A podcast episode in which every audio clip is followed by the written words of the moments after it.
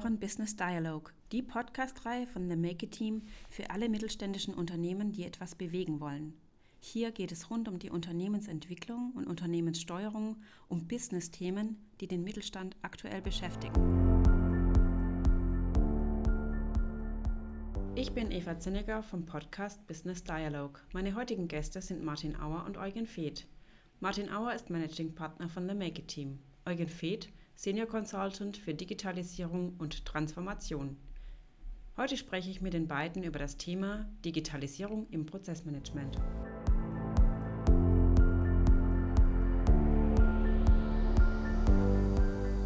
Wir sprechen ja heute in der Sendung über das Thema ähm, Digitalisierung im Prozessmanagement.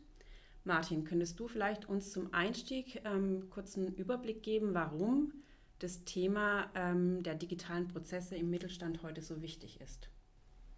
Mittelständische Unternehmen stehen vor großen Herausforderungen. Und neben den aktuellen Entwicklungen, ähm, Stichpunkt ähm, Inflation, Stichpunkt Lieferkette, Stichpunkt Regulatorik, steht natürlich immer die Frage der Wettbewerbsfähigkeit im Vordergrund. Das heißt, wie muss sich das Unternehmen aufstellen, um in Zukunft wettbewerbsfähig zu sein, äh, seine Produkte, Dienstleistungen zu erbringen. Und deswegen ist die Digitalisierung natürlich eine reine Pflichtübung. Die Unternehmensprozesse stehen aus unserer Sicht deswegen im Vordergrund, ähm, weil wir an dieser Stelle unterscheiden, sprechen wir von der Digitalisierung der Unternehmensprozesse, indem wir überlegen, wie können die Prozesse möglichst automatisiert im Unternehmen dargestellt werden, im Gegensatz zu einer reinen Software-Einführung, ähm, wo sich viel, viel mehr um das Tool dreht. Also deswegen ist es für uns wichtig zu sagen, ähm, wie laufen die Prozesse, wie müssen sie definiert werden, ähm, was wollen wir mit den Prozessen erreichen. Hier vielleicht noch das Stichwort äh, Strategiekonformität. Natürlich müssen diese Prozesse darauf ausgerichtet sein, mit der Unternehmensentwicklung Schritt zu halten. Also das sehen wir auch als ganz wichtige Anforderung.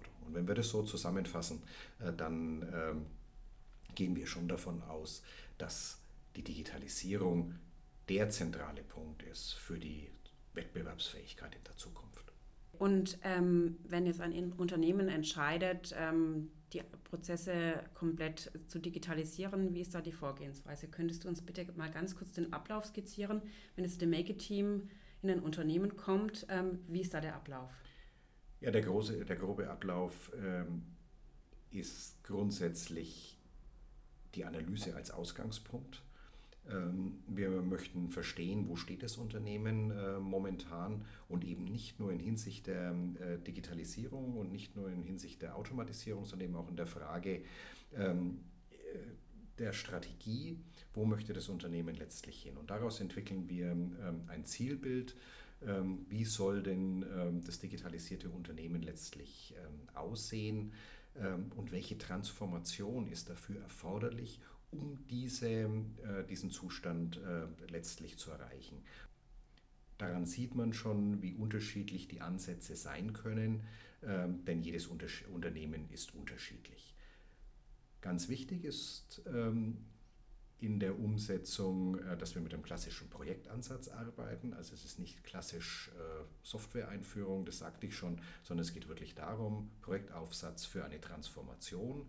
Äh, dazu gehören alle Bausteine mit dazu, vor allem neben der Technik Mitarbeiter einbeziehen, die Fragestellungen beantworten, ist es nur eine Veränderung in Anführungs- und Schlusszeichen oder ist es wirklich eine tiefgreifende Veränderung im Unternehmen, dass wir schon in Richtung ähm, Change denken müssen. Das sind alles Punkte, äh, die wir als extrem wichtig erachten. Also dieser Projektansatz, dass die Themen dann über Toolauswahl, Implementierung und Go Live mit dazugehören, ähm, das ist Handwerk für uns, ähm, aber die Inhalte werden eben vorher.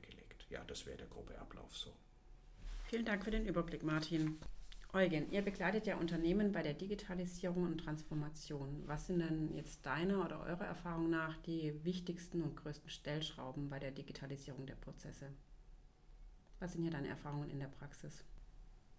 Wie von Martin jetzt zuvor erwähnt, ähm, sind äh, die Prozesse zu analysieren, äh, die Prozesse detailliert und äh, Schritt für Schritt zu skizzieren.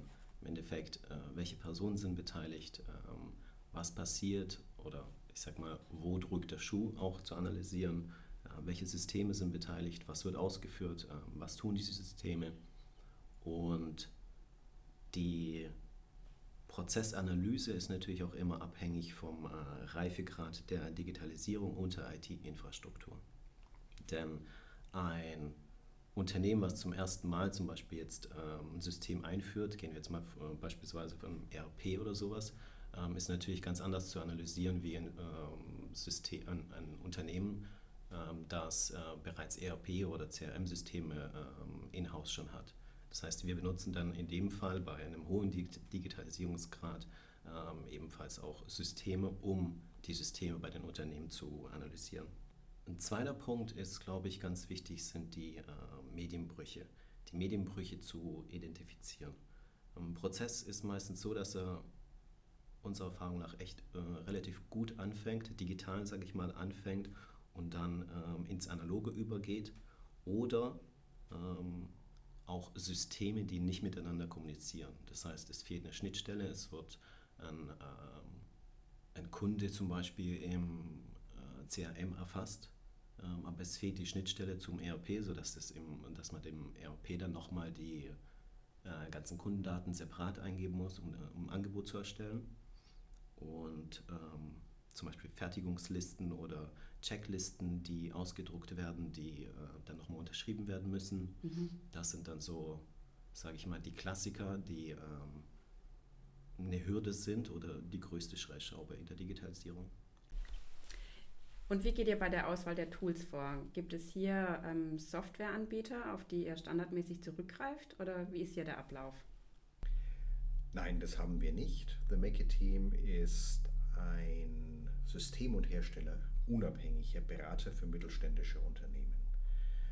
Wir können nur dann gut beraten und kommen nur dann zu guten Ergebnissen, wenn die Anforderungen der jeweiligen Unternehmen ähm, im Vordergrund stehen.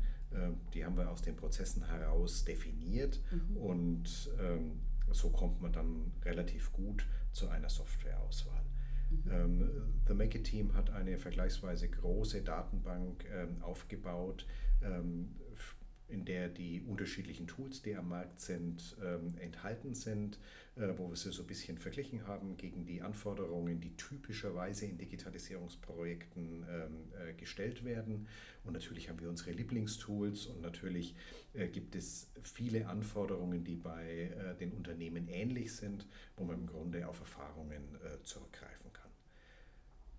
Der zweite Aspekt ist, ähm, die Unternehmen haben ja Tools im Einsatz. Mhm. Das heißt, der erste Punkt wird immer sein, wir schauen uns auch die Toollandschaft an, ähm, sei es im Finanz- und Rechnungswesen, sei es im HR, sei es ähm, im Vertrieb, also was CRM-Systeme oder ERP-Systeme sind, bis hin in die Produktion ähm, und ähm, versuchen zu verstehen, wie diese Unternehmen äh, diese Software bis dato eigentlich nutzen. Mhm. Genau, denn die meisten Unternehmen nutzen auch ähm, nur einen Bruchteil der Systeme, die sie im Einsatz haben. Die Tools sind meistens ähm, riesig an Funktionen und anhand unserer Datenbank können wir im Endeffekt dann auch sehen, welche Funktionen gibt es denn noch in denen. Mhm. Äh, für, oder welche Funktionen haben die Tools denn noch. Wichtig ist im Endeffekt bei der Auswahl der Tools, dass das Tool zu den Anforderungen passt mhm. und nicht umgekehrt. Genau, und dann muss man natürlich ergänzen, ähm, wie wir es vorhin schon gesagt haben, die Strategiekonformität, das heißt die Frage, wo möchte das Unternehmen hin, spielt natürlich auch eine Rolle. Es ist natürlich ein Unterschied, ob wir ein Unternehmen digitalisieren, von dem wir wissen, dass sich der Geschäftsbetrieb nicht sonderlich ausweiten wird, im Gegensatz zu einem Unternehmen, das mit, einem klaren, ähm, mit einer klaren Wachstumsstrategie unterwegs ist, von dem wir wissen, äh, wir werden äh, ausländische Töchter haben, wo dann Themen wie Mandantenfähigkeit, Mehrsprachigkeit, äh, unterschiedliche Anforderungen aufgrund der Länder möglicherweise auch eine Rolle spielen können. Mhm. Was sind erfahrungsgemäß bei der Digitalisierung im Prozessmanagement ähm, die größten Herausforderungen, Eugen? Meiner Meinung nach gibt es zwei große Herausforderungen. Die erste große Herausforderung, wenn die Anforderungen und die Prozesse stehen, ist die Toolauswahl. Wir haben eine Masse und eine Flut an, an Tools und daraus resultierenden Möglichkeiten. Der Entscheider muss sich entscheiden zwischen einer Branchenlösung, einer branchenunabhängigen Softwarelösung oder natürlich die Make-or-Buy-Entscheidung. Und der zweite Punkt ist, sind die Mitarbeiter. Die Mitarbeiter mitzunehmen, die Mitarbeiter zu informieren und vor allem die Mitarbeiter für die Digitalisierung zu begeistern. Denn am Ende des Tages, egal wie gut der Prozess ist, wie gut das System ist, das ganze oder das ganze Thema Digitalisierung steht und fällt mit den Mitarbeitern. Jetzt haben wir ja viel über die Digitalisierung im Prozessmanagement gehört und auch, ähm, dass dadurch eben die Prozesse effizienter, fehlerfreier, reibungsloser ablaufen können. Martin, gibt es denn noch Bereiche, die von der Digitalisierung der Prozesse im mittelständischen Unternehmen profitieren? Wenn wir hier jetzt mal ein bisschen über den Tellerrand schauen, was spielt denn hier noch eine wichtige Rolle? Ja, selbstverständlich gibt es noch weitere Bereiche. Die Digitalisierung ist für uns ein zentraler Baustein der guten Unternehmensführung, äh, wie es gemeinhin genannt wird. Digitalisierung sorgt für Transparenz. Das äh, sehen wir als ganz, ganz starken Vorteil, nämlich Transparenz in den Aufgaben an den einzelnen ja, für die einzelnen Rollen im Unternehmen. Ähm, es dokumentiert Entscheidungen sehr deutlich, es dokumentiert sehr gut die Ergebnisse, sodass das Unternehmen äh, in der Lage ist, aus diesen Erkenntnissen natürlich auch besser zu werden. Ja, und das ist ein ähm, äh, großer Punkt und sicherlich auch einer der Punkte, mit denen sich viele ähm, äh, Mitarbeitende im Unternehmen auch schwer tun, weil diese Transparenz in vielen Arbeitsformen, wie wir sie heute kennen, ähm, einfach nicht gegeben ist. Prozesstransparenz ähm, zahlt aber natürlich auch auf den zweiten großen Vorteil ein, das ist nämlich die Frage der Compliance.